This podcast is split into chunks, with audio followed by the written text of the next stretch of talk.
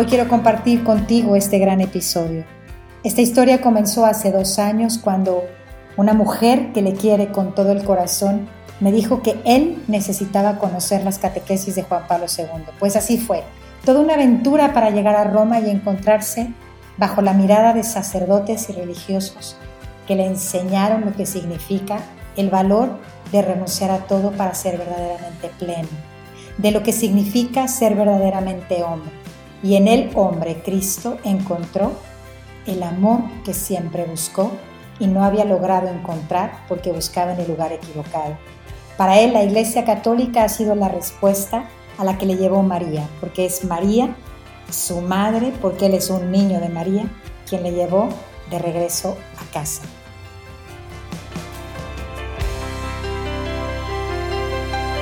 Hoy tengo la profunda alegría de que todos ustedes se den la oportunidad de escuchar a un hombre, un hombre valiente, un hombre que se atrevió a subir a un avión, que recuerdo el primer momento que le vi y yo nunca le había visto y al mirarle, al abrazarle, le reconocí. Quiero darte las gracias, Cristian, por estar aquí por permitirnos eh, este ratito para, para poder saborear, para poder recordar y para poder escucharte. Cristian, si quieres, tú preséntate a todos los que te escuchan en este episodio de Amor Seguro, que te quieren escuchar porque quieren llenarse de esperanza. Muchas gracias, Lorea, por invitarme también y gracias por, pues por, por, por lo que haces, por, por, el, por el curso de Amor Seguro que abre muchas puertas y que nos enseña el rostro misericordioso de Dios, como me lo enseñó a mí.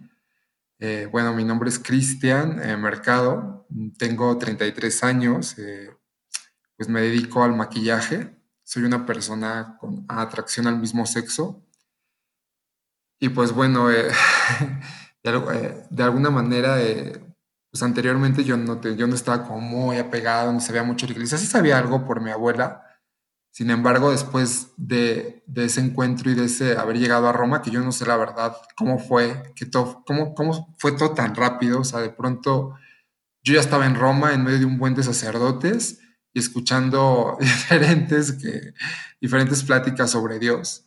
Entonces, eh, pues gracias a eso hoy puedo decir que, que me reconozco como hijo de Dios y que, como dice Lorea, o sea, soy Cristian el hombre el que eh, aquel por el que Jesús dio, dio, su vida por él y eso, y eso cambió mi vida totalmente. O sea, de hecho, por ejemplo, eh, recuerdo muchísimo la primera, la primera plática o conferencia donde hablaban del amor de Dios. Y recuerdo mucho, Lorea, que tú dabas una explicación que es muy famosa en ti, porque tú hablabas del wow. Entonces, entonces yo mientras, yo mientras más veía eso, y, o sea, yo decía, o sea, o sea, como que empezaba a sentir, te juro que empecé a sentir como mi cuerpo como caliente, como una, como mucha temperatura, porque yo decía, bueno, es que, pues es demasiado, o sea, de verdad, o sea, no, no podía imaginarme como lo infinito, pero me sentí demasiado agobiado, porque yo decía, o sea, cómo manejar toda esa cantidad de amor. Y bueno, y sobre todo, bueno, eh, veía mi pasado también y veía todo lo que yo era en ese, en, ese momento, yo decía, bueno, es que cuánto tiempo he perdido o cuánto tiempo he buscado el amor en otros, en otros lugares, en otras personas, incluso en, en algunas cosas, y el amor estaba pues ahí, me estaba tocando y estaba cerca de mí yo, y yo la verdad no me había dado cuenta.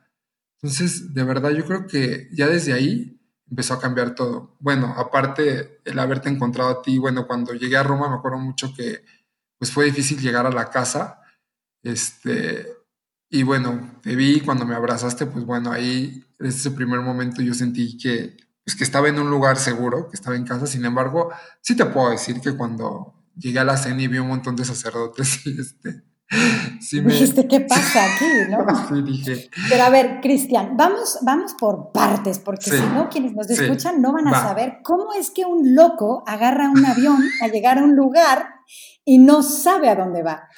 Yo les cuento que tenemos una amiga en común que es preciosa. Ella me dice, conozco una persona bellísima, de verdad tengo en el corazón que él debe de conocer las catequesis, tiene que conocer esta enseñanza de Juan Pablo II. Esto sucedió mucho tiempo antes, casi como un año y medio antes, Cristian. Sí, de hecho. Y de pronto me da su teléfono, se quedó como en el corazón, yo lo tenía como guardadito en el corazón. Y de pronto, de verdad, venía un curso en Roma que era en septiembre y creo que yo te hablé por ahí de abril o mayo, una cosa así. recuerdo muy bien. En mayo. En mayo. Y creo, o sea, recuerdo muy bien cuando entré me puse de rodillas y te marqué. Y en el momento que te marqué, hubo un clic en mi corazón que yo dije, este hombre necesita ir a Roma. Y mi esposo me decía, ¿por qué a Roma y no a Meca Meca? Y yo decía, porque necesita ir a Roma. Entonces le dije, mira, Cristian, yo no sé si vas a vender memelas, tortas o tacos, pero yo te, o sea, el curso no te va a costar un centavo, el hospedaje no te va a costar un centavo, pero necesitas juntar para poder llegar, para subirte en un avión y llegar a Roma tal día. Pasó el tiempo, me escribiste dos o tres veces y yo te tenía en el corazón y puse a la comunidad orante de Amor Seguro a rezar por él. Y yo nunca en mi vida lo había visto. Y entonces, de repente, va a llegar ya la fecha y me escribe, me escribe así por WhatsApp, ¿no? Lorea, no conseguí el dinero, no puedo ir a Roma. Bueno, nos pusimos de cabeza y conseguimos que una persona, un benefactor, donara el boleto de avión de Cristian. Le hablan a Cristian y Cristian no tenía pasaporte. Por favor, cuenta eso. O sea, no tenías listo el pasaporte. O sea, una locura. No tenía pasaporte y luego después creo que había un vuelo que tenía que pasar por Estados Unidos y no tenía visa. No, Lore, y aparte no te platiqué, cuando el día del pasaporte me agarró un tráfico, porque aparte ya ahora es por cita. Entonces me agarró un tráfico. Yo dije, no voy a llegar. O sea, yo estaba ya llorando en el. Ahí en el Uber, me acuerdo, en el taxi, me acuerdo, y el señor del taxi, tranquilo, no sé qué. No, o sea, yo dije, no, ya. De verdad, todo fue así porque llegué yo un minuto antes de que me llamara Lorea. No, es que todo fue impresionante, porque además acuérdate que todo esto de saber que Cristian no iba, el pasaporte, la no visa, el no boleto, Estados Unidos, no Estados Unidos, fue tres días antes de que empezara el curso en Roma. Entonces, Cristian llega y es lo que él cuenta. Cuando lo vio llegar, estábamos dos sacerdotes y yo, que habíamos preparado el lugar, que es una casa de retiro a las afueras de la ciudad de Roma, y aparece Cristian con su maleta. Agotado, desvelado y cansado. Entonces, yo no sabía si era católico, yo no sabía si creía en Dios, yo no sabía absolutamente nada más de que que me había hecho clic en mi corazón. Entonces lo abracé, íbamos a, iba a empezar a celebrarse la misa, porque era la misa del día. Le dije, ¿quieres entrar a misa? Y ahí estábamos, Cristian, dos sacerdotes y yo. Así es. Y de ahí ahora sí que si quieres, eh, pues síguenos contando, porque me acuerdo verte en los desayunos rodeado de padres, porque habían muchos religiosos. Creo que te tocaron monjitas, no me acuerdo si te tocaron monjitas o no, pero Cristian estaba en otro planeta, o sea, Sí, estaba yo en otro planeta, la es que yo, me, yo recuerdo mucho que, de hecho, ese día en la noche, eh, en la cena, o sea, mí, o sea, yo vi, creo que todavía no llegaban como los demás, pero había puro sacerdote. Y yo sí dije, no, o sea, dije, dije, esto va a estar, va a estar difícil, o sea, no, ¿qué, ¿qué estoy haciendo de verdad? Y me acuerdo mucho que yo decía, no, pero, o sea, yo te veía a ti, pues como que eras la persona que yo, pues con la que me sentía como con más confianza, ¿no? Pero, y, me acuerdo mucho que decía yo, pues, ay, no, yo le voy a decir a Ale, o sea, ¿por qué? Pero aparte Ale todo el tiempo estuvo rezando también y Ale siempre me decía, tú vas a ir a Roma, pero me lo decía con una seguridad que, yo decía, o sea, o sea, la verdad es que tengo mucho, he aprendido mucho de ella, de su fe. Y este, y me acuerdo mucho que ese día yo dije, no, hombre, o sea, Ale le voy a decir, ¿cómo es posible? ¿Qué hago yo aquí en medio de tanto, pues, sacerdote? O sea, de alguna manera cuando eres una persona con atracción al mismo sexo, bueno, siempre te meten en, la mente que la iglesia te odia, la verdad. O que no te quieren, o que, o que, o, ajá, o que tú tienes que estar peleado con la iglesia. Esa es una idea que te meten. Pues obviamente yo llego y es así de, no, pues estoy aquí en medio del, pues con el enemigo. Bueno, no lo pensé así, pero sí dije, pues con gente que no me quiere, que no, que, que con lo cual no me voy a sentir cómodo. Y, pero digo una cosa, la verdad es que yo recuerdo muchísimo que cuando yo llegué y te vi que se, y que estuvimos en la misa con el padre, ay, ¿cómo se llama este padre? Perdón, es que soy malísimo en los nombres. No te preocupes, el padre Jaime. El, y el padre, Jaime y el padre Javier. O sea, yo sí me acuerdo que su mirada fue diferente, Lorea. O sea, fue como, o sea, me sentí muy acogido por ellos también. O sea, nunca me sentí mal. Sin embargo, eran más mis ideas y las ideas que yo traía y lo que me habían dicho que lo que realmente, o sea, que lo que ellos, como que como ellos me estaban tratando y me veían. O sea, la verdad es que ahora que me acuerdo, pues sí, iba yo más con mis prejuicios que ellos, la verdad. Ellos no tenían ningún prejuicio, al contrario. Eh, me acuerdo mucho que había un padre que se llamaba Jaime Oseguera y el Javier, Javier Oseguera. Javier, Javier Oseguera, ajá. Y él me, ve, él me veía y siempre me veía como con mucho cariño y aparte en el pasillo luego me decía, me gusta, me gusta mucho verte. Y yo le decía, ¿por qué, padre? Me decía, porque me das esperanza y porque... Sí, porque, porque cuando te veo me das esperanza. Y yo decía, o sea, yo, este tipo de cosas de verdad, yo decía, nunca nadie me las había dicho, pero aparte era, eran como miradas diferentes, Lorea. Era como... Aparte, hay una cosa, hay una cosa que también es importante. La libertad con la que lo viviste, de hablar siempre con la verdad desde el principio. Tú a nadie dejaste de hablarle de tu realidad, a nadie le contaste lo que tú vivías y aún contando, hablando, abriendo tu corazón con quienes tú considerabas prudente, cada vez te sentías más acogido. Así es. Tuvimos dos paseos en Roma. Cuéntales, por favor, tu primera perdida en Roma, porque las dos veces que fuimos, la verdad es que él se perdió, pero fue encontrado y cuéntale lo que viviste, por favor, en tu primera perdida en cuando salimos de visita a la ciudad. Pues fue muy chistoso porque, ah, bueno, para, esto primero quiero platicar que no sé si te acuerdas que hicimos como, hicieron como equipos en la cena. Eran de, o era de puros Las comunidades. Ajá, las comunidades. Entonces a mí me tocó una comunidad pues de puros hombres y, y este, y estaba el padre Jaime justo ahí. Jaime, ¿verdad? Oseguera.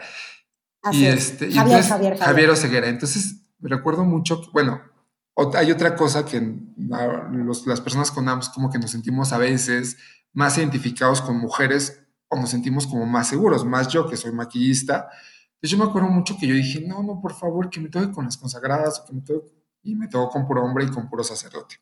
Entonces yo dije, bueno, híjole, dije, bueno, pues ya ni modo. Entonces el padre agarró y dijo, vamos a presentarnos todos, vamos a platicar una parte de la historia y por qué estamos aquí. No, yo dije, híjole, yo me puse súper nervioso y dije, bueno, pues yo voy a platicar lo que, pues lo que me pasa a mí, ¿no? Entonces, como yo veía que eso me iba sanando y de alguna manera iba cambiando ciertas cosas, yo dije, pues yo lo voy a decir, porque en primer lugar, pues bueno, tengo que ser honesto conmigo, honesto con ellos y con Dios también. Entonces, pues ya agarré y me acuerdo mucho que, pues yo ya les dije, no, pues mi nombre es Cristian y yo soy una persona homosexual y todos así como, pero nunca fue una mirada como de, ¿qué onda o qué hace aquí? Sino como, de, como que se sorprendieron, ¿no? O sea, era así como, o sea, wow, y me acuerdo que el padre, pues el padre de ahí como que yo, yo sentía que el padre como que me acogía todavía más, o sea, era así como de, no, Cristian, échale ganas y, y recuerdo mucho que estaba también ahí el padre Pablo, entonces me acuerdo mucho cuando fue el viaje, yo dije, híjole, pues ahorita que nos separemos y que se empiecen a ir en grupos, pues yo creo que me voy a quedar solo. Y este, y me acuerdo mucho que el padre agarró y me dijo, no, pues yo, yo te guío. Entonces, desde ahí yo empecé a ver, o sea, empecé yo a cambiar como mi idea de, la, idea que me habían metido a mí, de que la iglesia me odiaba, de que, de que me rechazaba, que nunca me acercara. Yo empecé ahí a ver como algo distinto y empecé a ver miradas distintas, Lorea. O sea, de verdad, no sabes cómo me cambió eso. O sea, y el hecho de que él me acompañara, me guiara en Roma, para mí fue como, como, de, como que me empezó a cambiar todo, todo el mundo, me empezó a cambiar la visión totalmente de la iglesia y es entonces cuando, por medio de, de ese tipo de, como de actitudes, yo empecé como a, híjole, pues sí, o sea, realmente, pues Dios existe, o sea, Dios, o sea, sí, yo creí en Dios, pero ahí fue donde se me empezó a hacer como realidad, o sea, eh, realidad que Dios, que Dios estaba ahí, que Dios me amaba, y entonces cambió totalmente, empezó a cambiar incluso hasta la visión de mí mismo. Te reconociste mirado, valioso, digno, digno de ser amado, que no importa la condición de tu atracción, sino que tú eres cristiano antes que todo. Antes que todo, así es.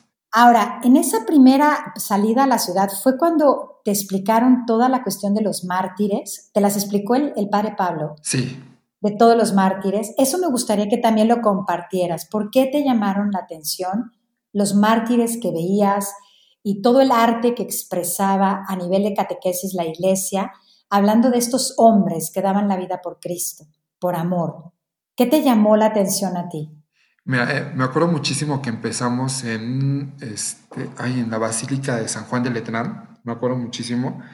Y pues bueno, los edificios son hermosos. Sin embargo, me acuerdo mucho que nos explicaban y cada cosa tenía un porqué, ¿no? O sea, entonces fue ahí cuando comprendí que la iglesia, bueno, la iglesia siempre lo que quiere es enseñarnos. O sea, por, medio del arte, por medio de la música, pero bueno, ahí está como todavía más claro, ¿no? Pero íbamos entrando como a diferentes iglesias y nos iban hablando un poquito sobre lo, bueno, sobre el martirio de, algún, de, los primeros cristianos, eh, sobre la historia de San Pablo, la historia de San Pedro, incluso que pues San Pedro murió ahí en Roma, crucificado de cabeza, creo. así es. Entonces, eh, pues bueno, yo también, créeme que yo también llegué a pensar y a decir, esa locura de dar la vida pues por Cristo y por tu fe, ¿no? Pero como yo en ese momento no estaba yo tan seguro, pues yo decía, híjole, esto, es, esto es una locura, o sea, pues eh, me impacta el, hecho de que, por ejemplo, eh, había creo unas mártires que les habían prendido fuego en, el Coliseo Romano y algunos que les habían soltado unos leones. Eh, como que en ese momento también sentí claro que estaba en la iglesia de Cristo, o sea, como que todavía se me hizo más claro eso y me impresionó todavía el valor, o sea, que tenían, pues que tuvieron esas personas para dar la vida por, pues por Dios y por algo que, que tengo una cosa, Lorea, pues que no habían visto. Entonces... Pero eh, aparte, aparte, imagínate la belleza, quien dio la vida por Cristo, como bien tú lo dices, que no lo habían visto, había sido tal la experiencia del encuentro del amor de Dios hacia ellos, que estaban dispuestos a dar la vida por Él porque Cristo dio la vida primero por ellos. Y fíjate que yo eso lo entendí al final, porque al final cuando yo tomé la decisión, cuando yo, me acuerdo mucho que en la última misa, cuando hay un momento en que todos cantaron una canción de Cristo Rey, o sea, en, en ese momento fue cuando yo dije, como que entendí eso y dije, bueno, a lo mejor yo no voy a dar la vida por Cristo, pero sí va a haber cosas que ya iba a cambiar en mi vida. O sea, mi vida ya había cambiado y en ese momento tomé, estaba ya la decisión de cambiar para siempre lo que yo había vivido por esta nueva vida que me estaba ofreciendo Dios y que yo estaba como feliz, estaba como pleno de recibir como este regalo. O sea, en ese momento me acuerdo mucho que yo fue cuando dije, no, es que pues he vivido como, he vivido como a lo tonto, este, y ahora por fin estoy viendo como, pues estoy viendo la verdad, ¿no? Y estoy viendo que es una vida nueva la que me ofrece Jesús y que al final de cuentas, como te decía, no, no me estaban comiendo los leones, no estaba yo encendido en el Coliseo. Sin embargo, yo ya en ese momento ya estaba renunciando a todo aquello que, que pues, lo que me había alejado de él y también lo que me había hecho sufrir demasiado en el pasado. Y una cosa que también me, llena de emoción y me llena de alegría es que a medida que pasaron esos pequeños días, porque fueron siete días, o sea, es que son siete días que cuando miramos hacia atrás hacemos memoria, pareciera como un cuento de hadas que en siete días una historia pueda cambiar, pueda empezar a cambiar, pueda haber una transformación, una experiencia, un encuentro que detone un cambio así. Tú estuviste en Roma en 2018. No estamos hablando que esto sucedió hace una semana y estoy hablando con Cristian que está emocionado, que está contento, que lo acaba de vivir. Cristian lleva de 2018 a ahorita aprendiendo a vivir de este modo nuevo, en una batalla, en pie de lucha, como todo cristiano, cada uno con sus propias luchas, con sus propias batallas. Pero lo más importante, Cristian, es que se te abrieron los ojos a la verdad, a la libertad. Así es. Y no, y no terminó ahí, o sea, ahí empezaba mi historia escrita, pero con Cristo. O sea, ya era como, o sea, muchas veces la o sea, mi historia feliz comenzaba apenas ahí y obviamente no te puedo decir que todo a partir de ahí ha sido así como en las nubes. O sea, es una lucha como tú lo dices. Sin embargo, nunca volvería como a retroceder y nunca volvería a lo que, a lo que fue mi vida antes de esto. O sea, la lucha es, es fuerte, o sea, y no termina.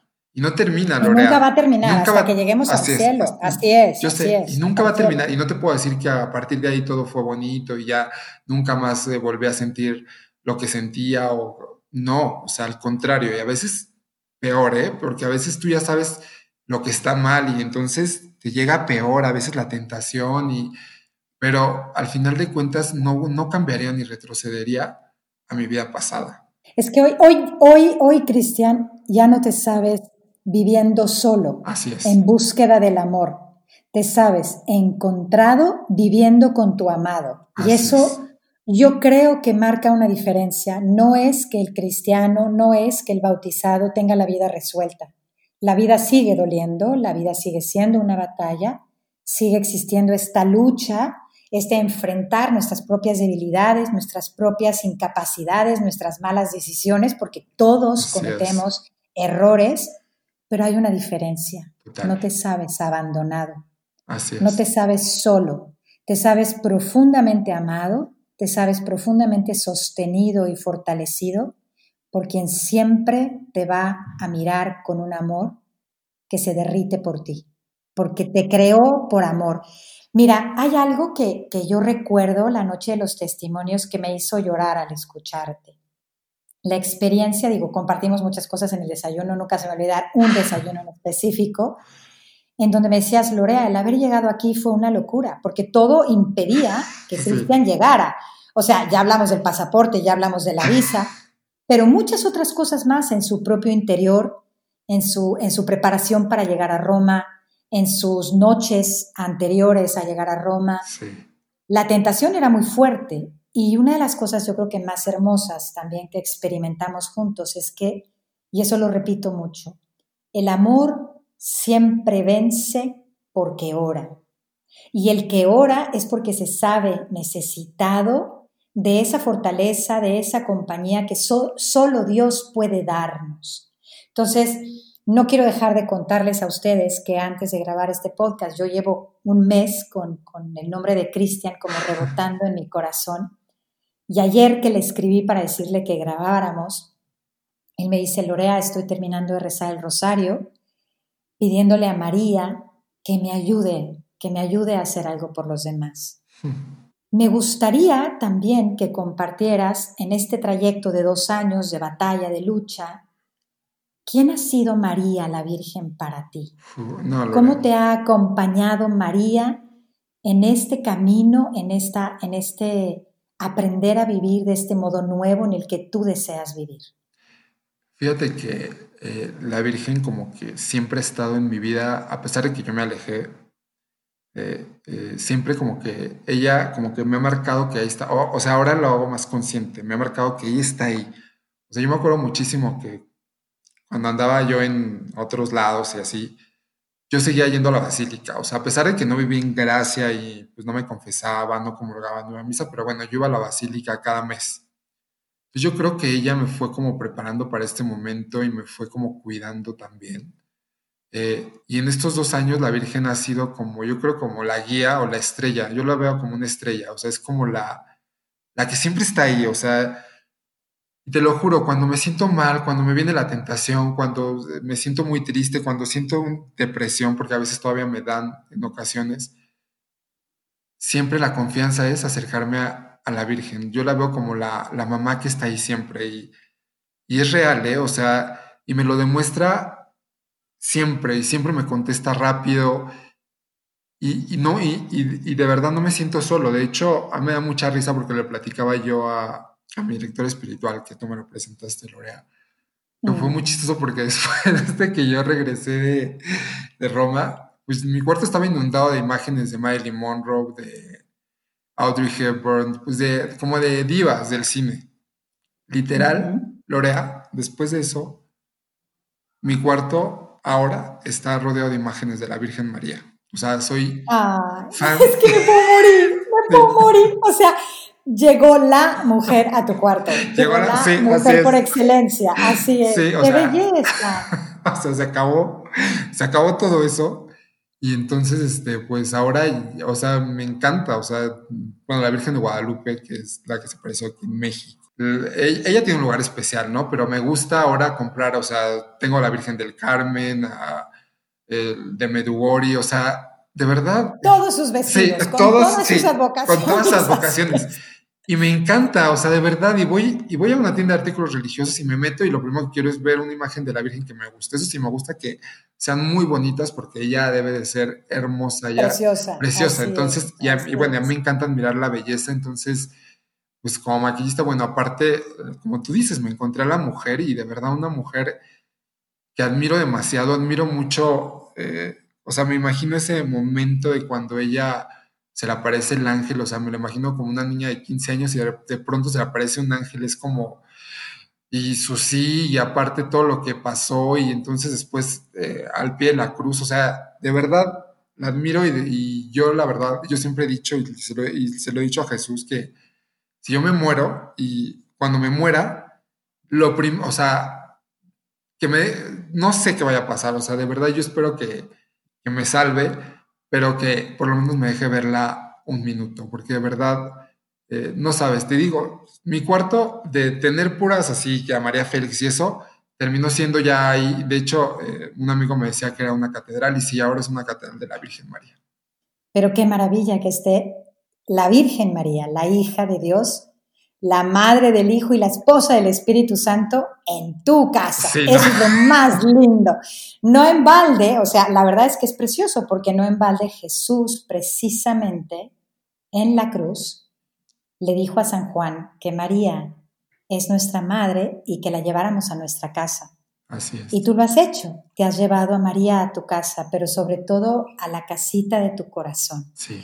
Mira, yo creo que el grupo que te acompañó, que no me gusta llamarlo grupo, esa comunidad que se formó en Roma, ese cenáculo en el que vivimos, tantos momentos tan especiales, acompañados por personas que arroparon este camino tuyo y tú arropaste el camino de los demás, estuvo también muy marcado por hermanos, por religiosos que aún no son sacerdotes o que estaban en camino. Me pongo a pensar en un hermano Diego, en un hermano Domingo, en el hermano Pablo, qué importante fue para ti esa masculinidad ordenada, esa masculinidad célibe, que también es bien importante. ¿Sabes una cosa, Lorea? Eh, voy a platicar un poquito. Eh, yo la verdad es que tenía eh, como otra idea, yo tenía un problema como en esa parte con, con los hombres, como que los veía o muy malos o los veía de, de una manera distinta ahí te puedo decir que en ese momento cambió. Me acuerdo muchísimo, no sé si te si recuerdes que hubo un momento que estuvimos en oración con el padre Jaime. Ajá, ajá. Y que en ese momento me acuerdo mucho que creo que él me dio un abrazo. De verdad, Lorea, fue un abrazo distinto. O sea, de verdad, ahí fue cuando yo dije, cuando de verdad, como tú dices, como que dije, bueno, es que de verdad, o sea, ser varón, o sea, y mi masculinidad, o sea, no está mal. O sea, de verdad y fue cuando vi esa como bondad y entonces fue cuando también me identifiqué y entonces fue cuando también yo dije, a ver, o sea, he estado buscando el amor en diferentes lugares, pero no sé si recuerdas que al final en mi testimonio es algo que se me quedó muy claro porque es algo que en ese momento como que me inspiré y, y fue real, o sea, encontré como el amor del verdadero hombre que es Jesús. O sea, ya no necesitaba yo buscar más. O sea, había encontrado entonces el amor que, que había dado la vida por mí, que era lo que yo quería y que de verdad lo andaba buscando. Y entonces, pues bueno, en medio de esa búsqueda sufrí demasiado, me caí demasiado, este, hice cosas que no estaban bien. Entonces, en ese momento fue cuando yo, cuando me revelaron como de alguna manera el amor de Jesús, que es el, que es como más, que es como humano, ¿no? También, no sé si estoy mal. Así es, no, no, no, no, no, está perfecto. o, sea, es, una herejía, pero de verdad. No, no, no, no, no, lo estás diciendo muy bien, porque precisamente la segunda persona de la Santísima Trinidad de Dios se hizo carne, se hizo hombre, se hizo varón, se encarnó en un hombre. Entonces, tú realmente, y lo comentaste, y a mí eso me llena de gozo, tú te encontraste con el hombre, con el varón masculino, que es Jesús. Y ahí fue como, como muy, muy claro para ti, como tú lo estás diciendo ahorita. Pero continúa, porque creo que es importante. Sí, entonces, bueno, eh, eh, me recuerdo mucho que ese, ese abrazo como que sanó una parte de mi corazón, no sé, y eso lo, lo fui sintiendo mucho después de que llegué de Roma, porque entonces yo empecé a ver a todos de una manera distinta. O sea, te voy a ser honesto, o sea, yo antes o veía un hombre que me caía mal, no lo soportaba, o lo veía de otra manera, la verdad. Entonces, en ese momento cambió como, como ese, ese mirar, y entonces yo empecé como a tener un mejores relaciones, incluso hasta con mi papá, incluso con algunos tíos, o sea, como que empezó a cambiar esa parte. Yo creo que Dios en ese momento sanó muchas cosas. Obviamente, pues como tú dices, todos los hermanos, eh, yo en ese momento dije, bueno, pues también ahora rezo muchísimo por los sacerdotes y por los seminaristas y por todas las personas que se van a dedicar a esto, porque de verdad, para que algún día de verdad muestren, así como me lo mostró a mí el padre Jaime Rodríguez, muestren también como el, amor de Dios y la misericordia de Dios. muestren como ese rostro de Dios que, que, hoy en día al mundo le hace tanta falta. Por eso hay que cuidar a los sacerdotes, por eso hay que cuidar a cada uno de los hijos de Dios y por eso cada vida merece ser custodiada, merece ser reverenciada. No importan las decisiones que tenemos, lo importante es que nos dejemos encontrar y para eso es este tiempo que estamos aquí en la historia. Mira, yo recuerdo eh, el verte, tu mirada, hablando tanto de la mirada de los demás hacia ti. Sí. Recuerdo tu mirada al llegar y recuerdo tu rostro y tus ojos con un brillo nuevo al despedirnos, Cristian. Sí. Y es cuando yo creo, y tú corrígeme por favor, realmente Cristo sí hace nuevas todas las cosas. Sí. Yo lo pude ver en ti. Lo pude ver en tu mirada, lo pude ver en tu sonrisa, lo pude ver cómo en ese poquito tiempo, en esos días, hubo, hubo verdaderamente, irrumpió Cristo en tu vida, irrumpió, me imagino, es como un, es como un imaginarme, ¿no? Yo siempre te dije que eres el niño de María. Sí. Y como niño de María, María durante toda tu vida, por esa fidelidad de ir al Tepeyac, por esa fidelidad de estar en donde estabas, pero siempre recordar que ella era tu madrecita, la morenita del Tepeyac, me imagino a María verdaderamente llena de gozo de verte en Roma y de saber que llegabas ahí por algo muy grande. Y así como en las bodas de Caná le pidió a Jesús que no había vino, que se había acabado el vino, fue como llevarte ahí y decir, esta es tu iglesia, esta es tu casa, a ella perteneces, ellos son tus hermanos y tus padres, y ellos son los que te van a acompañar a desde la verdad, desde esta verdad que ofrece libertad, revelarte que Cristo es tu respuesta con sus propias actitudes, con sus propias vidas. Por ejemplo, corrígeme por favor, Cristian, pero tú hablaste de cómo el celibato de ellos, ah, el cómo ellos al renunciar a, lo que significa el acto conyugal en el matrimonio, lo que significa eh, el ser una sola carne, hombre y mujer, cómo ellos que han renunciado por haberse dejado encontrar, también era el celibato una respuesta para ti. Así es. Sí, o sea, por favor, háblanos de esto porque creo que es algo que la, iglesia anuncia, el mundo no lo entiende, no lo comprende, porque no se ha sabido encontrado. Pero quien se sabe encontrado sí empieza a como descubrir en ese celibato una luz muy particular en su propia vida. Por favor, díselos a todos lo que tú experimentaste. Mira, eso empezó desde una de las pláticas o conferencias fue sobre el matrimonio, me acuerdo mucho, y me acuerdo que hicieron como unos, este, como una renovación de votos de los matrimonios que estaban ahí.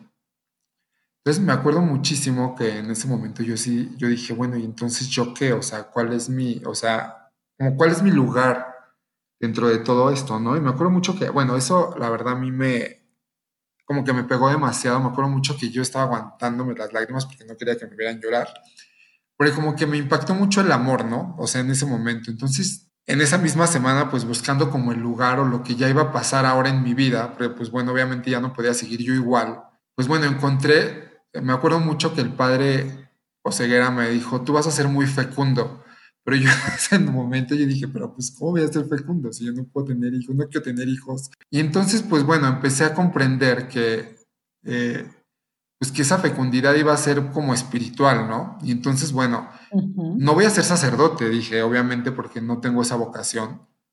Pero entonces eh, la, alegría, la alegría que también yo veía en ellos y como esa, eh, esa plenitud, entonces fue cuando yo encontré también ahí en la vida de ellos, encuentro la respuesta de lo que Dios quería de mi vida.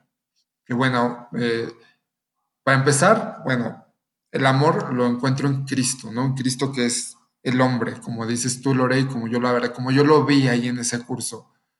Y entonces de ahí, entonces de ahí, de ahí, de ahí digo, bueno, esta renuncia es una renuncia, pero, pero no es una renuncia triste, sino es una renuncia por amor. Una renuncia que también de alguna manera a mí me da más plenitud. Y te puedo decir ahora, Lora, en estos dos años que han sido difíciles, no, como te digo, no es, no es que ande en el cielo y que esté caminando entre nubes.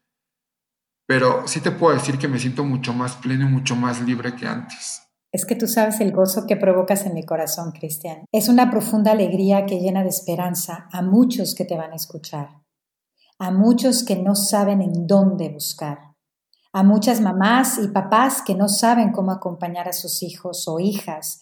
Y créeme, Cristian, que, que no tengo palabras para darle gracias a Dios por, por haber provocado este encuentro, por haberme permitido descalzarme y entrar a compartir estos días contigo en Roma a poderte escuchar de repente en el teléfono, a poder tener de repente mensajitos contigo, porque sí es una realidad que tú estás escrito en mi corazón, Gracias. que anhelo y deseo que tú me acompañes y me ayudes a llegar al cielo como yo deseo hacerlo contigo y con todos los demás, porque solos no podemos, y que realmente Dios es fiel, Dios no se muda, Dios nos ama realmente a todos y no es lo que hacemos lo que a Él le importa, es lo que le dejamos hacer a Él en nosotros. Sí, totalmente. Lo que le permitimos a Él amarnos para que en el amor, como tú decías, en ese encuentro con el wow, que decías, ¿y cómo se come todo este amor? Sí. Descubrir que para eso fuimos creados, para vivir en Él, para vivir con Él, amando a todos los demás que son nuestros hermanos, nuestros amigos, nuestro, nuestros vecinos. O sea, por el simple hecho de ser ser humano, toda persona merece ser amada, sea cual sea su circunstancia. Digo, por ejemplo, recordarás con muchísimo, con muchísimo cariño que espero también que esté en uno de nuestros podcasts muy próximamente a nuestra querida Martina. Ah, claro. O sea, ¿cómo logró subir la cúpula de San Pedro? O sea, increíble. Entonces, ella ya contará su historia y por eso los dejamos picados, Cristian. Pero cuando ves diferentes circunstancias, diferentes historias, diferentes caminos, que el hilo conductor es el anhelo de saberse amado, mirado, reconocido, es que es, que es una locura. Me gustaría, me gustaría que, que, es que te interrumpí, Dinos lo que nos quieres decir. Tenemos un tiempo medido, nos gustaría quedarnos horas, podríamos tener a lo mejor un segundo episodio contigo en algún momento, pero si tú pudieras ahorita mirar a los ojos a esa persona que te está escuchando, ¿qué te gustaría compartirle hoy? ¿Qué brota en tu corazón que desea decirle a otro algo que te mueva a ti decirle? Pues eh, yo podría decirle que pasé mucho tiempo en mi vida buscando amores mediocres y cosas que no me llenaban. Yo les diría que de verdad abran su corazón al amor verdadero. O sea, de verdad yo, yo así lo sentí. Yo sentí que, que ya no necesitaba buscar más. O sea, que Jesús de verdad era el amor verdadero que le abran su corazón a Él, o sea, sin condiciones, o sea, Jesús no pide nada para que lo dejes entrar, simplemente te pide que, que le abras la puerta de tu corazón. A mí así me pasó, al principio yo estaba cerrado, decidí abrirle el corazón a Jesús y a partir de ahí yo les puedo decir que no se van a arrepentir, que Jesús no te va a quitar nada, sino que al contrario, te, te, lo va a dar todo. En estos dos años de, pues de luchas y de, estar acompañado por la iglesia y ya como viviendo más este tipo de vida espiritual, sí te puedo decir que como, como te digo, o sea, sí, sí en ocasiones siento que flaqueo, siento que, que me hace falta algo, pero al final de cuentas, de verdad, el vivir conociendo a Jesús y dejándote amar por Él y de verdad eh, viviendo como esa experiencia de amor, al final de cuentas no te va a faltar nada.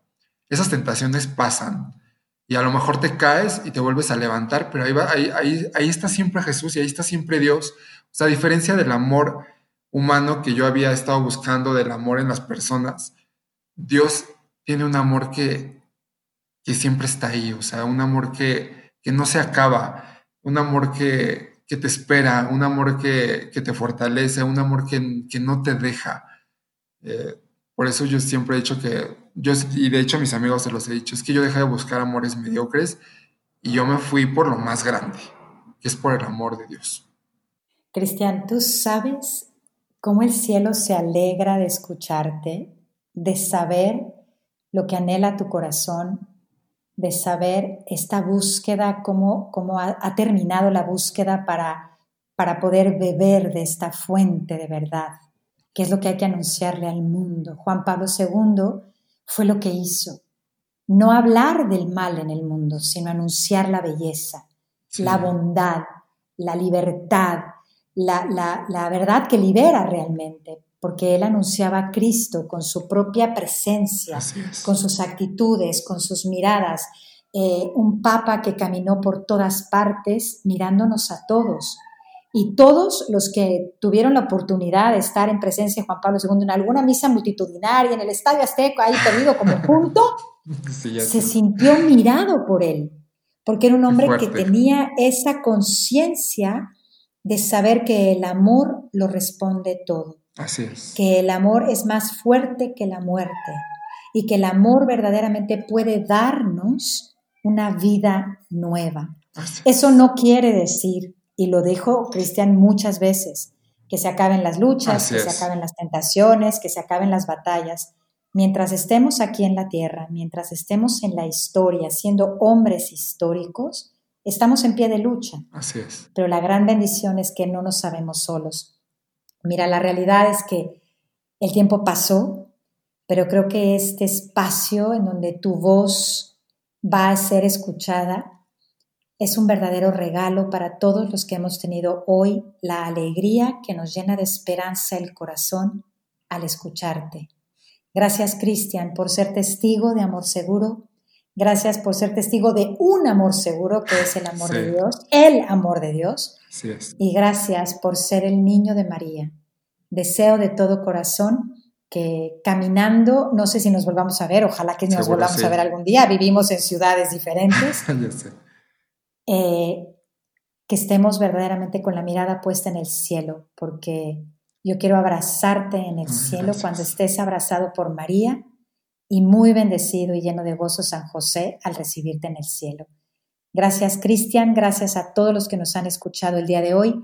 Creo que este podcast es para compartirlo, para, para anunciar la esperanza que anuncia y que siempre va a custodiar la Santa Madre Iglesia, la esposa de Cristo.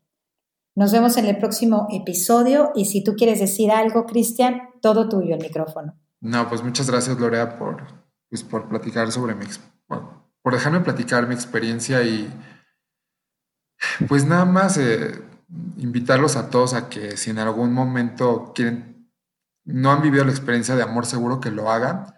No se van a arrepentir nada de vivir esa experiencia de verdad.